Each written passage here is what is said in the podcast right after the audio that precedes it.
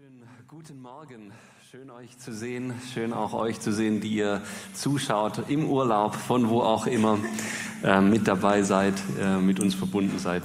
Schön, dass es diese Möglichkeit gibt.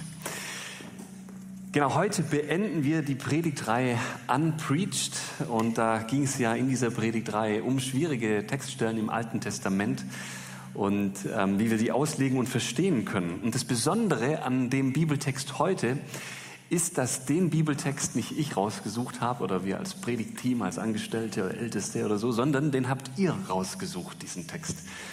Es liefen ja in den letzten Wochen ein paar Mal gab es die Möglichkeit, äh, Feedback zu geben, entweder draußen im Foyer äh, über die Box oder auch per Mail an mich oder in Gesprächen. Und so kamen ziemlich viele Feedbacks bei mir ein. Und ich möchte einfach nochmal ganz herzlichen Dank dafür sagen, dass ihr so viele Feedbacks gegeben habt, weil es wirklich ausnahmslos super interessante Fragen und spannende Textstellen waren. Also vielen Dank für all das und ähm, ich habe mich jetzt für einen Text entschieden, der zum einen manch andere Fragen, die auch noch gestellt wurden, mit beantwortet, aber zum anderen auch noch mal eine ganz neue Perspektive reingibt, ähm, die in den letzten Wochen ähm, noch nicht so stark da war. Weil wir wollen ja auch was Neues lernen, auch heute wieder. Und vielleicht wird dieser Text euch überraschen, weil wenn ihr ihn hört und gleich selber lest, dann denkt ihr vielleicht, warum ist das denn ein schwieriger Text? Ja, das ist doch eigentlich ein schöner Text. Aber wir werden schon sehen, was den Text schwierig macht. Genau, ich spanne euch jetzt nicht mehr lange auf die Folter. Psalm 91, ähm, einer der schönsten Psalmen der Bibel, ne, der oft zitiert wird. Das ist der Psalm, um den es heute geht. Und wir lesen zusammen ab Vers 9. Denn der Herr ist deine Zuversicht, der Höchste ist deine Zuflucht. Es wird dir kein Übel begegnen und keine Plage wird sich deinem Hause nahen. Denn er hat seinen Engeln befohlen, dass sie dich behüten auf allen deinen Wegen, dass sie dich auf Händen tragen und du deinen Fuß nicht an einen Stein stoßest. Über Löwen und Ottern wirst du gehen und junge Löwen und Drachen niedertreten. Er liebt mich, darum will ich ihn erretten. Er kennt meinen Namen, darum will ich ihn schützen. Er ruft mich an, darum will ich ihn erhören. Ich bin bei ihm in der Not. Ich will ihn herausreißen und zu Ehren bringen. Ich will ihn sättigen mit einem langen Leben und will ihm zeigen mein Heil. So ein schöner Text, oder, oder nicht? Ist doch ein ermutigender Zuspruch. Ein Gott, der seinen Engeln befiehlt, dass sie seine Hände über uns halten, dass sie uns beschützen. Das ist doch toll, dass, dass man seinen Fuß nicht an einen Stein stößt. Das, das ist doch schön, das, das nehmen wir doch mit. Das ist doch schön. Aber, und das werdet ihr jetzt kaum glauben, aber vor kurzem bin ich ähm, durch unser Kinderzimmer gelaufen. Ich wollte da das Fenster zumachen und es war ein bisschen dunkel und ich war barfuß. Und dann trete ich auf so einen Legostein. Aua, ne? das tut weh. Und dann fragt man sich doch, stimmt das gar nicht? Wo waren denn die Engel? Wo waren die denn? Kennt ihr das? Eigentlich dürfte uns das doch, oder mir dürfte das gar nicht passieren nach Psalm 91. Und jetzt ist das eine ziemlich harmlose Sache. Ne? Nach ein paar Minuten tut das nicht mehr weh und man ist wieder normal und kann wieder ganz normal weitermachen, wenn man so einen Schmerz fühlt. Aber es gibt Geschichten, die wir Christen erleben, in denen wir Gottes Bewahrung so gar nicht erleben. Lügt dann Psalm 91? Ich erinnere mich daran, wie ich als junger 19-Jähriger mit dem Abi frisch in der Tasche ähm, rausgezogen bin, meinen Zivildienst gemacht habe. Das musste man damals noch machen. Ähm, und dann, dann äh, bin ich nach Hamburg gegangen, zur Heilsarmee. Und die arbeitet unter Obdachlosen und Drogenabhängigen und alkoholabhängigen Menschen. Und dann war ich da und ich bin voller Elan da reingegangen und ich wusste, dass es Leid gibt, weil ähm, diese Welt ist ja auch eine gefallene Schöpfung und da gibt es Leid. Aber ich wusste auch, dass es einen Gott gibt und dass es einen Jesus gibt, der doch eine Lösung hat für unsere Probleme. Und solche Bibelstellen, wie wir sie gerade gelesen haben, die sagen das doch. Ne? Du kannst doch zu ihm kommen und er beschützt dich doch und er macht doch dein Leben besser. Er schützt dein Leben doch vor Leid. Wir haben es doch gerade gelesen. Und dann sprach ich mit diesen gebrochenen und zerbrochenen Menschen. Ich fastete, ich betete, ich redete, ich putzte, ich wusch, ich diente, ich flehte.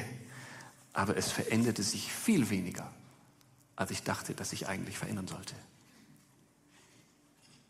Und dann kamen Menschen zum Glauben an Jesus, aber teilweise erlebten sie trotzdem immer wieder Rückschläge. Und manchmal befahl ich diese Menschen der Bewahrung Gottes an. Und trotzdem hörte das Leid nicht auf, sondern manchmal kam sogar noch was dazu. Und das hat mich teilweise mächtig irritiert damals. Da gibt es doch diese Verse, wie wir sie gerade gelesen haben. Es gibt doch diese Zusagen, das kann doch nicht sein, oder? Und dann wurde im Laufe meines Studiums und im Dienst als Pastor, wurde das nicht besser. Das wurde nicht besser. Krankheit ja, habe ich erlebt. Auch an anderen Menschen. Herzinfarkte, Epilepsie, Tod einer 20-jährigen wichtigen Mitarbeiterin in der Jugendarbeit. Tod eines Kindes vor der Geburt bei einem Ehepaar aus unserer Gemeinde. Wir waren als Älteste kurz vorher noch da und haben für diese Frau gebetet und für eine gute Geburt, weil die hatte schon zwei Fehlgeburten, Geburte, diese Frau. Und dann geht es weiter. Mobbing von Jugendlichen erlebt. Obwohl sie so inständig beteten und mit mir auch beteten und wir als Kleingruppe gebetet haben, aber es hörte nicht auf. Das gleiche bei Essstörungen, Borderline-Störungen und anderem mehr. Ehekrisen, Gewalt in der Ehe, Scheidungen, Enttäuschung, Geburt eines schwer behinderten Kindes, Geburt eines Kindes mit der Glasknochenkrankheit, Zukunftspläne, die deshalb komplett über Bord geschmissen werden mussten. Von all dem war ich Zeuge in der Gemeinde. Ich könnte stundenlang sprechen von Beispielen aus seelsorgerlichen Gesprächen, wo Menschen, Christen, die Jesus nachfolgen, die an Gott glauben, die beten, Dinge erleben, die wirklich schrecklich sind. Und da ist mehr passiert, als dass ihre Füße nur an einen Stein gestoßen wären, obwohl sie gläubig waren. Letzte Woche ist der 16-jährige Sohn eines Pastorenkollegen aus Hamburg gestorben, vom LKW überfahren, einfach so, von einem Tag auf den anderen. Einfach so. Und plötzlich wird dieser ach so schöne Psalm 91, den wir sonst so lieben und oft zitieren, ein richtig schwerer Psalm, ein Problemvers, eine schwierige Textstelle. Es wird dir kein Übel begegnen, steht da. Und keine Plage wird sich deinem Haus nahen. Denn er hat seinen Engeln befohlen, dass sie dich behüten auf allen deinen Wegen, dass sie dich auf den Händen tragen und du deinen Fuß nicht an einen Stein stoßest. Über Löwen und Ottern wirst du gehen und junge Löwen und Drachen niedertreten. Wirklich? Wirklich? Und wir erleben das so anders, oder? Manchmal schon. Und du hast es bestimmt auch schon anders erlebt. Und dann macht das, das schwierig, mit solchen Textstellen umzugehen. Fragen uns, was, was soll das? Und das macht uns vielleicht dann auch schwer, den Glauben weiter zu leben. Das macht es vielleicht uns auch schwer, Gott zu vertrauen. Weil diese Erwartungen, die wir hatten und vielleicht jetzt immer noch haben, dass alles gut laufen wird in unserem Leben und dass Gott uns vor allem bewahren wird und dass seine Engel uns tragen werden und dass uns nichts Schlimmes passiert. Diese Erwartungen wurden enttäuscht. Vielleicht kannst du die eine oder andere Geschichte erzählen. Und vielleicht hat das was mit deinem Glauben sogar gemacht, dass du gesagt hast, nee, ich kann Gott nicht mehr so vertrauen. Ich tue mich schwer mit dem Beten. Ich hatte Phasen in meinem Leben gehabt, wo es mir wirklich schwer gefallen ist, für andere Menschen um Heilung zu beten, weil ich nicht mehr geglaubt habe, dass das passiert. Vielleicht kennst du das.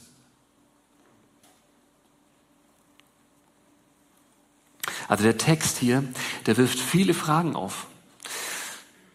Und auf zwei dieser Fragen, die ich für die Hauptfragen halte, ähm, will ich Antwort geben heute Morgen. Die erste Frage ist eine ganz sachliche Frage. Die erste Frage ist die, machen solche Stellen die Bibel unglaubwürdig?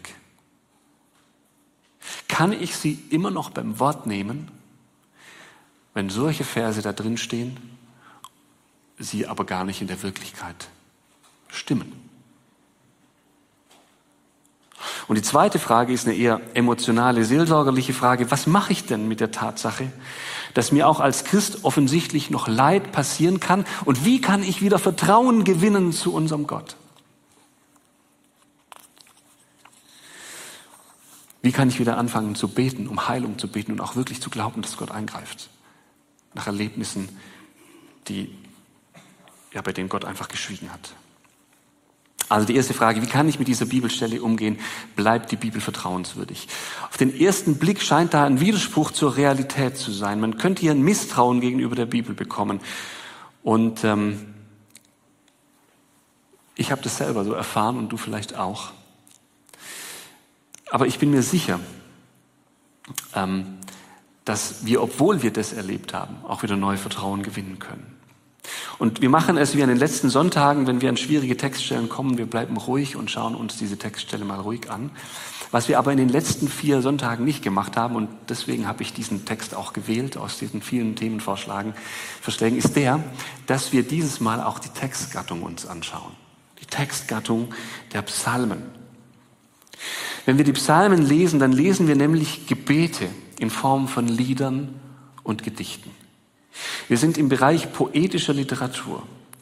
Die Psalmen, die sind so ähnlich wie, wie ein Liederbuch, werden auch oft als Liederbuch der Bibel bezeichnet. Vielleicht hast du es selber schon mal gehört. Viele Psalmen fangen ja auch so an. Ein Lied Davids zum Beispiel.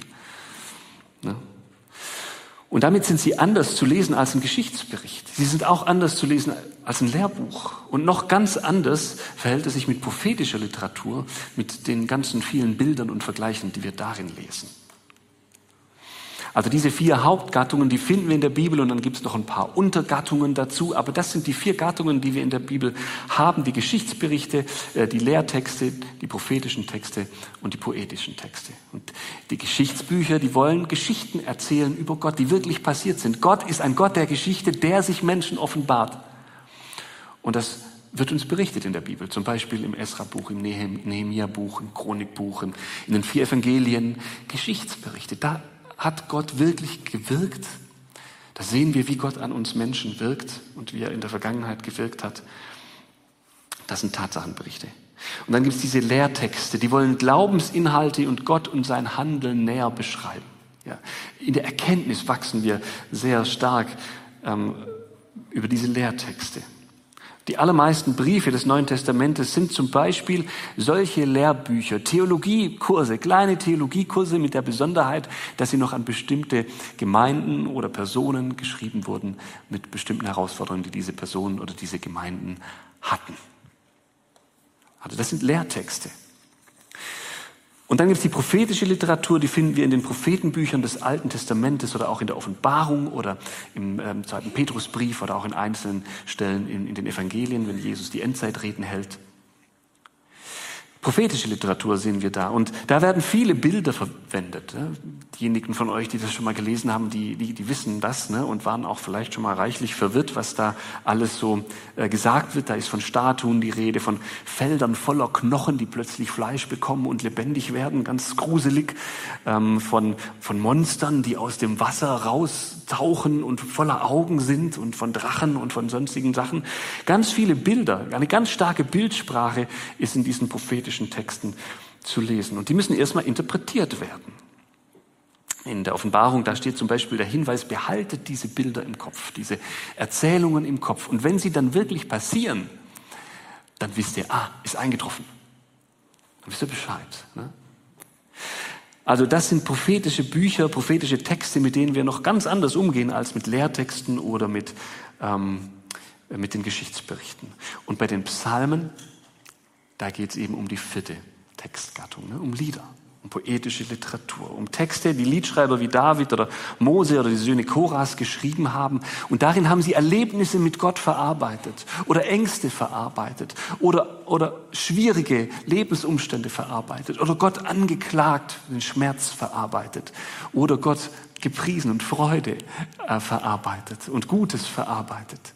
Ganz viele Dinge haben sie in dieser Liedform verarbeitet. Sogar Rachewünsche und Sehnsüchte nach Gerechtigkeit. Also diese Psalmen, die stecken voller Emotionen, zeigen die Perspektive der jeweiligen Menschen, auf wie sie Gott begegnen, wie sie zu ihm beten und dadurch sind sie sehr, sehr lehrreich für uns. Wenn wir also einen Rachepsalm lesen, das müssen wir uns aber schon auch bewusst sein, dann lesen wir hier keinen Lehrtext über das, wie Gott ist oder über das, wie Gott will, dass wir sind, sondern wir lesen einen Text über einen Menschen, der sich nach Gerechtigkeit sehnt, der irgendwie damit umgehen muss, dass er ungerechte Dinge erlebt, dass er schlimme Dinge erlebt und diese Ungerechtigkeit empfindet und gar nicht weiß, wohin damit. Und er selber kann sich keine Gerechtigkeit verschaffen. Und dann kommt er im Gebet und in einem Psalmlied zu Gott und klagt sein Leid und wünscht seinen Feinden das Schlimmste. Also es spiegelt den Liedschreiber wieder oder das Volk Israels. Er greift die Emotionen und Wünsche auf, die dieser Psalmschreiber oder das Volk Israel zu dieser Zeit hatte. Gibt dem Volk und dem Schreiber eine Stimme gegenüber Gott. Und deswegen lieben wir ja auch die Psalmen, weil wir uns als Menschen darin wiederfinden. Oft können wir uns selber auch in schwierigen Zeiten oder in schönen Zeiten in den Psalmen wiederfinden. Manchmal sind es die Lobpsalmen, in denen wir uns wiederfinden, in der Dankbarkeit, aber manchmal auch in der Hoffnungslosigkeit oder in der Scham, weil wir sündig geworden sind. Der Psalm 51 spricht darüber, wie David sündig geworden ist und wie er damit umgeht und zu Gott kommt. Und wenn wir selber mit Sünde kämpfen, dann tut es uns so gut, diesen Psalm zu lesen und mit, mit, mit David diesen Psalm zu beten. Das macht gerade die Kostbarkeit der Psalmen aus, der hohe Identifikationsgrad, die Menschlichkeit, die daraus spricht. Sie wollen, die Psalmen, sie wollen und sollen auch erlebbar sein. Da geht es gar nicht in erster Linie darum, dass wir Erkenntnisse, neue Erkenntnisse gewinnen, sondern dass wir in unserer Beziehung zu Gott authentisch und ehrlich sind und dass wir eine Stimme haben und Worte haben für das, was uns bewegt und bedrückt. Unsere heutigen Lieder, die funktionieren ja auch so. Sie wollen uns vor allem mit unseren Emotionen abholen und nicht einfach nur faktische Erkenntnisse erweitern. Ja? Wenn du zu einem, keine Ahnung, zu einem Clueso-Konzert gehst oder zu einem von Nina Chuba oder einem von Miley Cyrus oder Udo Lindenberg oder zu irgendeinem Volksmusikfestival, egal wohin du gehst, dann, dann machst du das wahrscheinlich, weil du dich entweder mit den Texten oder mit dem Lebensgefühl identifizieren kannst, das da zum Ausdruck kommt dann erwartest du nicht in erster Linie intellektuelle Erkenntnisse oder so, sondern du kannst dich identifizieren mit, mit, mit diesen Texten, mit diesen Liedern. Es spiegelt ein Lebensgefühl von dir wieder. Und es ist ganz egal, in welche Kultur du gehst auf dieser Welt, ob du nach Afrika, Amerika, Asien oder sonst wo gehst, ähm, es findet immer, du findest immer Kunst in den Kulturen. Kunst und oft, sehr oft, meistens Lieder und Musik, die Menschen, die Völker entwickelt haben, um ihr Lebensgefühl irgendwie weiterzugeben. Den Glaubensliedern, das spiegelt, spiegeln, die spiegeln eben die, Lieb, die Lieder der der Menschen wieder, die mit Gott in Begegnung treten wollen. Es sind Beziehungsgeschehen zwischen Mensch und Gott. Sie greifen Anliegen, Emotionen, Hoffnungen, Ängste, Wünsche, Freude, Dank und Leiden des Volkes Israels auf. Und dann kann man zu Gott kommen. Das heißt nicht, dass die Psalmen nicht wahr wären oder so. Da steckt sehr, sehr viel Wahrheit dahinter und sehr viel Weisheit auch in den Psalmen. Aber diese Wahrheit wird vermittelt in der Poesie mit ihren Stilmitteln. Und da gehört es auch mal dazu, dass man übertreibt oder dass man die Emotion, die man gerade gefühlt, auf die Spitze treibt, Worte absolut setzt. Ihr kennt das bestimmt selber, als ihr verliebt wart. Erinnert euch da mal dran zurück. Ich hoffe, es ist nicht allzu lang her. Also, ja, vielleicht seid ihr noch verliebt. Und dann, dann, dann, dann sagt ihr eurer Frau oder eurem Mann irgendwas Schönes. Ja? Was, was, was haben Männer nicht ihren Frauen alles versprochen vor der Hochzeit? Ne? Dass sie sie tragen werden über Berge und, und, und, und, nach, und über die See und das Meer und bis zum Mond und was weiß ich was. Ne? Und später Später ist die Realität, dass es nicht mal mehr schaffen, irgendwie Staub zu saugen oder, oder irgendwie die Socken äh, vom Bad irgendwie in den Wäschekorb zu werfen oder was weiß ich was. Ne? Poesie hat das eben in sich, ja, dass man das spürt, das sich wünscht, sich danach sehnt und dann Dinge auch absoluter formuliert, als sie der Realität entsprechen, weil die, Realität in dem Gefühlten ist. Und wenn ja manche Psalmen die, die Rache Gottes ähm, widerspiegeln, wenn man die liest, dann hört sich das ja manchmal schlimm an. Ne? Gieß deine Ungnade über sie aus, steht in einem Psalm. Und deinen grimmigen Zorn ergreife sie. Ihre Wohnstadt soll verwüstet werden und niemand wohne in ihren Zelten. Lass sie aus einer Schuld in die andere fallen, dass sie nicht kommen zu deiner Gerechtigkeit. Tilge sie aus dem Buch des Lebens, dass sie nicht geschrieben stehen bei den Gerechten. Ich aber bin elend und voller Schmerzen. Gott, deine Hilfe, schütze mich. Wenn wir das so lesen, erstmal, dann sind wir schockiert, wie, wie, auch aus der Perspektive des Neuen Testamentes. Jesus hat doch gesagt, liebe deinen Nächsten, liebe deine Feinde sogar, sagt Jesus. Und dann solche Psalmen. Eigentlich erwarten wir doch in der Bibel etwas von Liebe statt von Hass oder etwas von Frieden statt vom Krieg, oder? Und doch ist erlebte Ungerechtigkeit, massiv erlebte Ungerechtigkeit, etwas, mit dem wir Menschen umgehen müssen, auch emotional umgehen müssen. Und wir sind nicht dafür geschaffen. Gott hat uns für das Paradies geschaffen und dann leben wir in dieser gefallenen Welt und erleben diese Dinge. Und wir müssen damit umgehen und Wut macht sich in uns breit und, und wir fühlen uns ungerecht behandelt und Gott sagt nicht, ja, jetzt komm mal klar, unterdrück deine Emotionen, guck, dass du immer korrekt dich formulierst, sondern er sagt, komm zu mir, wie du bist. Komm zu mir, wie du bist. Und wenn du betest, dann darfst du auch mal übers Ziel hinausschlagen. Komm zu mir, wie du bist. Und dann darfst du die Wut rauslassen, den Zorn. Und da finden wir in dem Psalmen einen Punkt zum Andocken. Da werden wir ermutigt von dieser Ehrlichkeit. Und es ist gut, diesen, diesen Zorn da rauszulassen, auch wenn er vielleicht überspitzt ist. Aber das hilft uns, ihn nicht irgendwo anders rauszulassen, wo es viel schlechter ist. Beim Beten geht es nicht darum, theologisch immer 100% perfekt zu sein, sondern darum, ehrlich gegenüber Gott zu sein, echt zu sein. Ich darf so ehrlich sein, dass ich sogar mit meinen Rachegedanken zu Gott kommen darf. Das lesen wir in den Psalmen, deswegen sind sie so wertvoll. Das bedeutet nicht, dass Gott sie ausführen muss und wird. Aber es bedeutet, dass wir echt sind. Und das ist doch großartig, oder? Das ist doch großartig. Und das gilt nicht nur für Rachepsalmen, sondern auch bei Schutzpsalmen, wie wir ihn ja im Psalm 91 gerade gelesen haben. Da gilt das auch. Der Kontext war wahrscheinlich Krieg. Wenn wir den Psalm 91 lesen, dann, dann, dann sehen wir, wie da so Sachen wie Pest da sind, die im Krieg aufgetreten sind, wie um Schutz vor Pfeilen und so ähm, ähm, gebetet wird. Das war eine Kriegssituation. Und Leute hatten Angst. Israeliten hatten Angst, die im Krieg waren. Und dann wünschten sie sich diese Hoffnung. Und dann vertrauten sie auf Gott. Und dann brachten sie dieses Lied ihm da, um zu zeigen, wie sehr sie Gott vertrauen, auch in der Not. Auch in der Angst.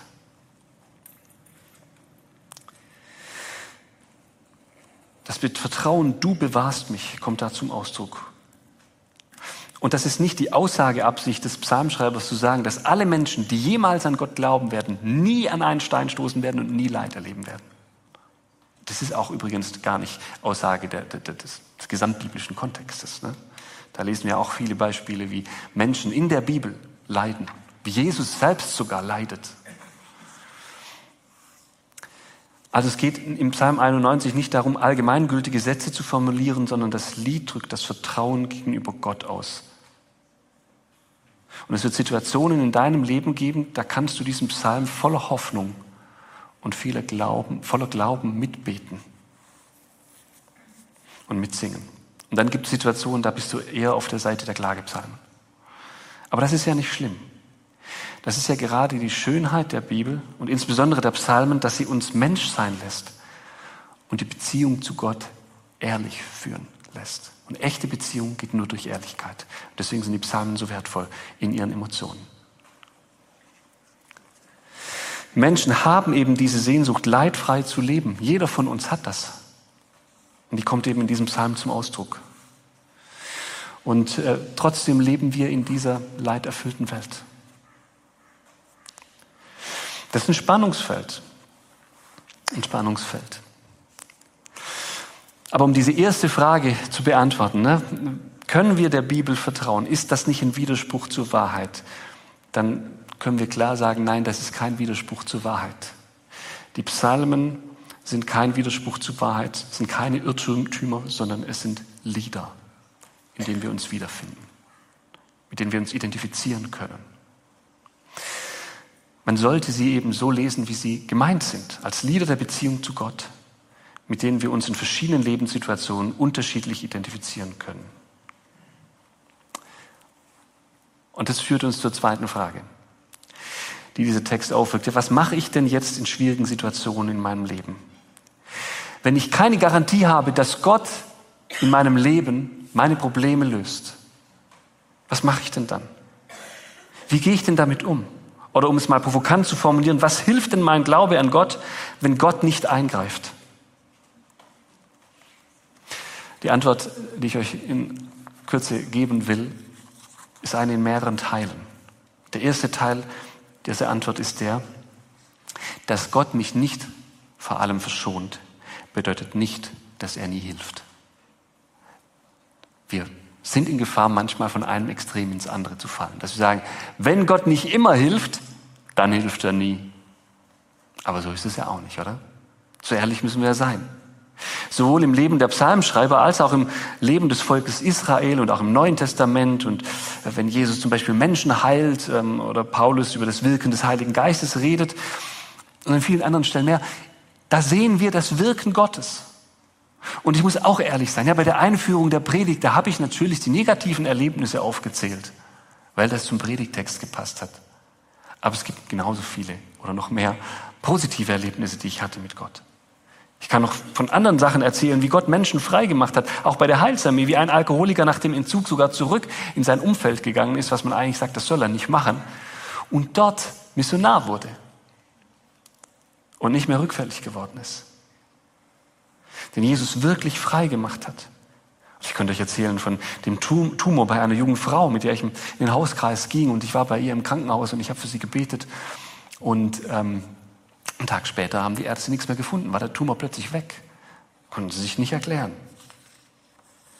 Und ich könnte euch von Ehepartnern erzählen, die in ihrer Zerbrochenheit und mit der ganzen Schuld, die gegenseitig bestand, wieder Neuanfang gewagt haben, mit Gottes Hilfe und sich versöhnt haben. Von Familien, die sich versöhnt haben. Von, von gesunden Babys, die auf die Welt gekommen sind, weil wir dafür gebetet haben.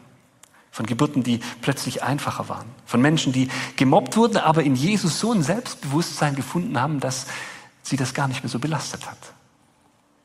Und dann hat das Mobbing irgendwann aufgehört. Von der Heilung von Krankheiten, von echten Trost in tiefer Trauer, von Kindern, die auf die falsche Bahn geraten sind, aber die eine Umkehr erlebt haben. Kann ich schon viele mehr erzählen. Und das sind genauso Lebensrealitäten wie die, die ich anfangs genannt habe. Und wenn wir mit solchen Texten umgehen und mit dieser Frage umgehen, warum hilft Gott nicht, dann, dann müssen wir nicht nur betonen, dass Gott manchmal nicht hilft, sondern dass er sehr oft wohl hilft. Das hilft uns, da im Gleichgewicht zu bleiben. Also Gott verschont mich nicht von allem Leid, aber von vielem. Lasst uns nicht vergessen, wie viel Gutes uns Gott geschenkt hat. Und meine Ermutigung an euch ist, erzählt das einander. Erzählt das einander in der Kleingruppe, nach dem Gottesdienst, wenn ihr euch persönlich trefft. Oder wenn ihr was habt, das ihr mit Gott erlebt habt, was ihr der Gemeinde erzählen wollt, dann kommt zu mir. Und dann finden wir ein Sprachrohr. Weil das so wichtig ist. Weil wir das im Blick behalten müssen. Weil wir uns da gegenseitig ermutigen können, gerade in Momenten, wo wir uns selber verlassen fühlen, wo wir denken, Gott hat uns verlassen und Gott hilft nicht. Da hilft es, wenn der Bruder oder die Schwester erzählt, doch, ich erlebe das. Lasst uns das erzählen. Ich mache euch Mut, das zu erzählen. Wann immer ihr was erlebt, erzählt es weiter. Also Gott wirkt, auch wenn er nicht alles Leid von uns fernhält. Und das zweite, die zweite Antwort auf diese Frage ist die, dass Gott mich nicht vor allem verschont, bedeutet nicht, dass er nicht das Beste für mich will. Das ist auch wichtig zu wissen. Gerade haben wir es im Abendmahl gefeiert, dass Jesus alles gegeben hat für uns, für unsere Schuld, dass wir versöhnt sein können und in Ewigkeit mit ihm leben können. Diese Liebe, die so rein ist, die so ähm, ohne Vorbehalt kommt, die so bedingungslos ist, die wir sonst nirgends finden, die gilt uns doch. Und diese Wahrheit bleibt. Es gibt grundsätzliche Verheißungen Gottes, die auch in Geschichtsberichten und Lehrtexten enthalten sind, die immer gelten, dass Gott bei uns ist. Zum Beispiel in Matthäus 28 bricht uns das Gott zu. Dass er das Beste für uns will in Römer 8, Vers 28. Und im Römerbrief, da erlebte Paulus ja viel Leid und die, ähm, äh, die Römer auch. Und trotzdem will Gott das Beste für uns. Selbst wenn das Leben gerade richtig schlecht läuft. Diese Verheißung haben wir doch, dass er den großen Überblick hat. Mir ist das Beispiel von Corrie Bohm so im, im, im, im Kopf geblieben, weil sie so viel Leid erlebt hat. Corrie Bohm, vielleicht kennt der eine oder andere, sie war eine, die hat ähm, im KZ, ähm, wurde ins KZ gesteckt, eine Holländerin. Und ähm, sie erlebte dort so viel Leid und wie Menschen leiden mussten, wie Menschen starben und wie zuletzt auch ihre eigene Schwester starb, wie sie immer dünner wurde, immer dünner, Stück für Stück, Tage, Wochen lang musste sie ihr Leiden miterleben, bis sie schließlich verstorben ist, die Schwester. Und dann kam sie aus dem KZ raus mit der gleichen Liebe zu Gott oder mit einer größeren Liebe wie die, die sie vorher schon hatte. Und dann erzählte sie dieses Gleichnis mal später, als sie gefragt wurde, wie sie mit diesem Leid umgeht, mit diesen unbeantworteten Fragen, diesen tausend unbeantworteten Fragen. Und dann sagte sie dieses Beispiel und sagt, weißt du, das ist so wie in einem gewebten Teppich. Wenn man die Rückseite sieht, also handgewebt, dann ist ein großes Durcheinander und die Fäden sind so durcheinander und man merkt keinen Sinn. Und so fühle ich mich manchmal, wenn ich an, meine, an mein Leben denke. Ich habe keine Antworten darauf.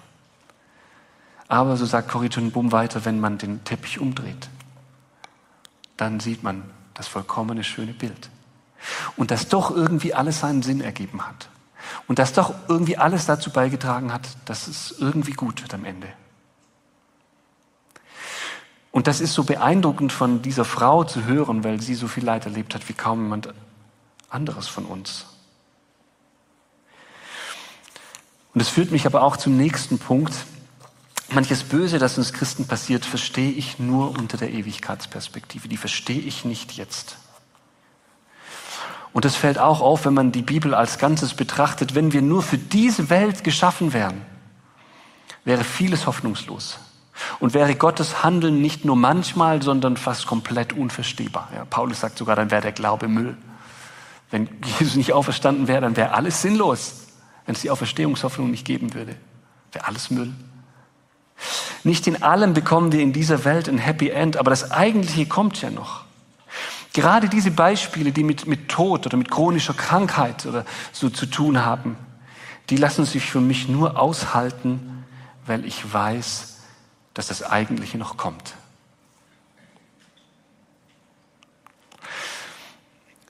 dann werden wir den 16-jährigen Sohn im Himmel wiedersehen, der von einem LKW überfahren worden ist letzte Woche. Wie er fröhlich da, ist, die Gegenwart Gottes genießt in Ewigkeit, vereint ist mit seiner Familie. Dann werden wir die junge Frau sehen, die mit Anfang 20 gestorben ist, von der ich vorher erzählt habe, wie glücklich sie ist, wie sie die Ewigkeit genießt. Da werden wir die chronisch Kranken sehen, wie quietschlebendig sie an Gottes Tisch setzen und die Ewigkeit ohne Tränen, ohne Traurigkeit und ohne Schmerz fröhlich und voller Lachen erleben. Wenn du nur auf das Diesseits guckst in deinem Leben, dann macht vieles keinen Sinn, was Gott dir zumutet. Und je mehr Leid ich erlebe von anderen Menschen und selber, aber desto mehr begreife ich diese Wahrheit, desto wichtiger wird mir diese Ewigkeitsperspektive. Manchmal lassen sich die kleinen Neins Gottes in unserem Leben nur aushalten, weil das große Ja Gottes schon feststeht. Weißt du das? Manchmal lassen sich die kleinen Neins Gottes in diesem Leben nur aushalten, weil das große Ja Gottes schon feststeht. Weil dieses Leben eine so kurze und verschwindend geringe Zeit ist im Vergleich zur Ewigkeit. Weil unser Leiden nur so kurz begrenzt ist. Und weil wir wissen, dass Gott das Beste für uns vorbereitet hat, können wir Vertrauen finden, dass er auch das Beste in unserem Leben mit uns will, auch wenn es manchmal durch harte Zeiten geht. Und können wir vertrauend wieder neu beten, auch im Glauben, dass Gott jetzt schon heilt, weil wir wissen, er will doch das Beste für uns. Und wenn dann ein Nein kommt, dann kommt ein Nein. Und wenn ein später kommt, kommt ein später. Und wenn ein Ja kommt, dann freuen wir uns. Aber lasst uns den Mut nicht verlieren, an die Wunder Gottes zu glauben, an sein vertrauensvolles Eingreifen zu glauben, in deinem Leben und in dem Leben von den Menschen, die du leiden siehst. Hör nicht auf zu beten, hör nicht auf zu glauben.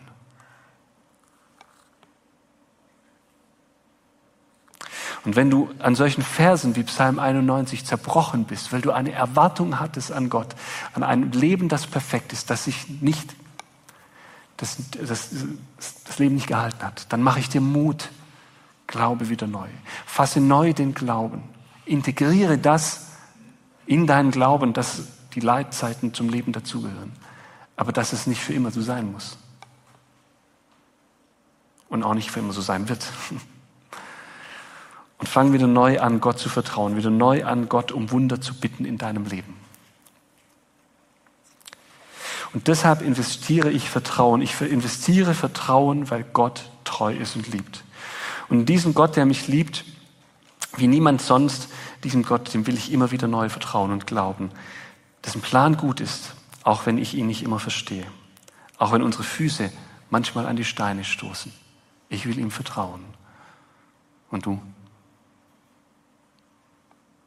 Ich bitte. Vater Himmel, ich danke dir von ganzem Herzen für deine Liebe und deine Treue. Und du weißt, dass es so viele Dinge gibt, mit denen wir kämpfen. Und der Psalm 91, der spricht das an. Dass wir uns, so wie der Psalmschreiber, das so sehr wünschen, dass wir niemals unseren Fuß an den Stein stoßen, dass wir leidfrei bleiben, dass immer alles Friede und Freude ist und gut ist. Aber Jesus, wir wissen, dass das nicht so ist. Du selber hast es gezeigt, als du in die Welt gekommen bist, dass das Leiden irgendwie dazugehört. Aber Jesus, wir wollen, wir wollen weiter vertrauen, weil wir wissen, du bist da. Du handelst jetzt noch und wir können das erleben. Wenn auch manchmal anders, als wir denken. Und du hast das Beste für uns in Ewigkeit vorbereitet und dafür preisen wir dich. Und ich bete für uns, dass du uns immer wieder neu glauben und vertrauen lässt. Dir zur Ehre. Amen. Dann spreche ich mit euch, äh, euch nochmal den Segen Gottes zu. Bitte steht doch dazu auf. Es ist ein Segen aus Philippa 4 ab Vers 6. Sorgt euch um nichts, sondern in allen Dingen lasst eure Bitten und Gebet und Flehen mit Danksagung vor Gott kund werden. Und der Friede Gottes, der höher ist als alle Vernunft, wird eure Herzen und Sinne bewahren in Jesus Christus. So segne euch der dreieine Gott, der Vater, der Sohn und der Heilige Geist. Amen.